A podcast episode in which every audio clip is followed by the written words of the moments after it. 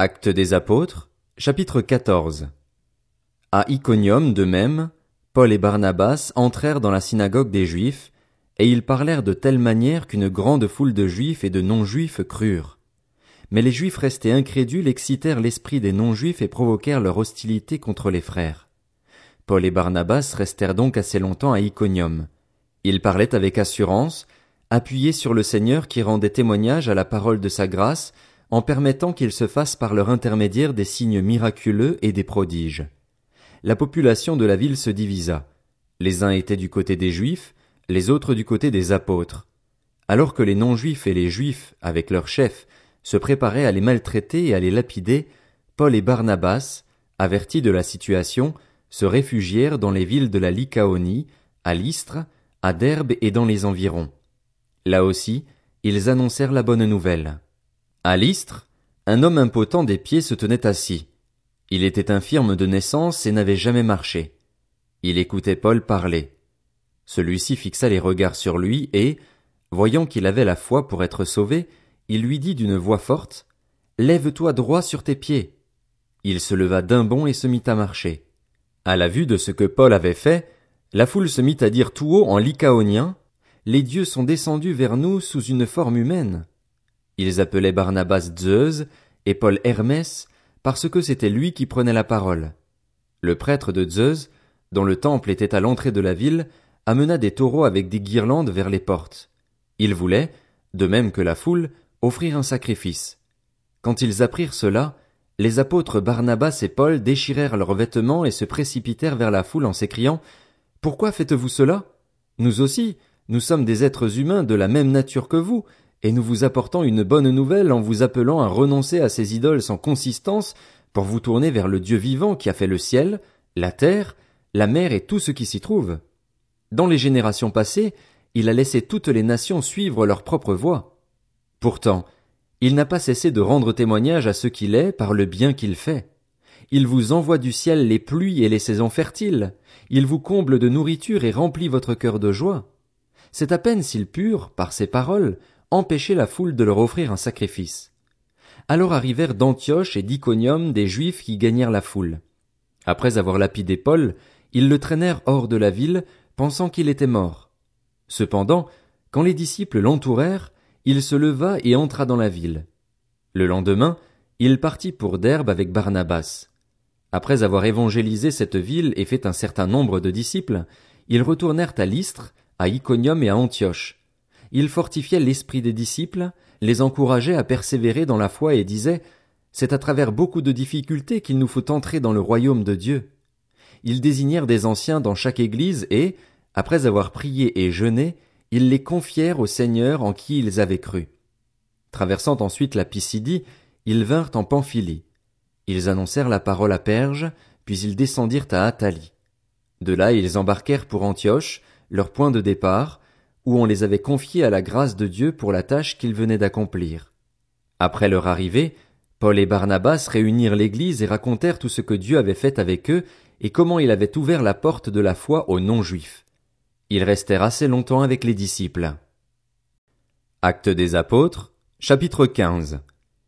Quelques hommes venus de Judée enseignaient les frères en disant, Si vous n'êtes pas circoncis selon la coutume de Moïse, vous ne pouvez pas être sauvés. Paul et Barnabas eurent un vif débat et une vive discussion avec eux. Les frères décidèrent alors que Paul, Barnabas et quelques-uns d'entre eux monteraient à Jérusalem vers les apôtres et les anciens pour traiter cette question. Envoyés donc par l'Église, ils traversèrent la Phénicie et la Samarie en racontant la conversion des non-juifs, et ils causèrent une grande joie à tous les frères et sœurs. Arrivés à Jérusalem, ils furent accueillis par l'Église, les apôtres et les anciens, et ils rapportèrent tout ce que Dieu avait fait avec eux. Alors quelques croyants issus du parti des pharisiens se levèrent en disant qu'il fallait circoncire les non-juifs et leur ordonner de respecter la loi de Moïse.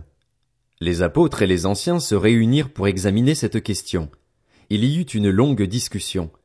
Pierre se leva alors et leur dit, Mes frères, vous savez que, dès les premiers jours, Dieu a fait un choix parmi nous. Il a décidé que les non-juifs entendraient par ma bouche la parole de l'évangile et croiraient. Et Dieu, qui connaît les cœurs, leur a rendu témoignage en leur donnant le Saint-Esprit comme à nous. Il n'a fait aucune différence entre eux et nous, puisqu'il a purifié leur cœur par la foi.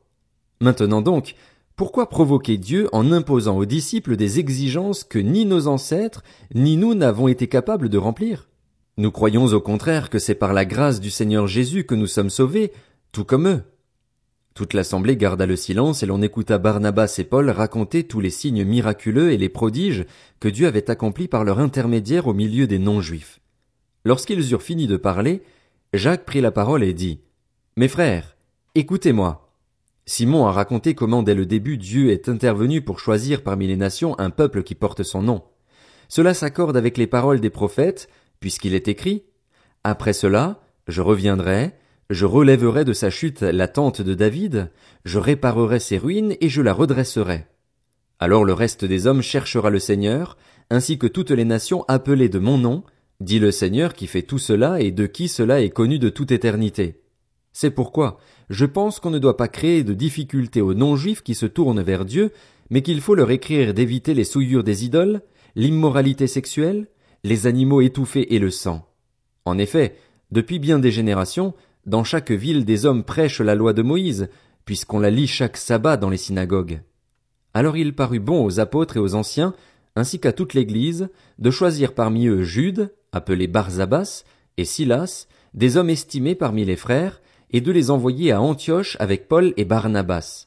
Ils les chargèrent du message que voici. Les apôtres, les anciens et les frères aux frères et sœurs d'origine non juive qui sont à Antioche, en Syrie et en Cilicie, salut.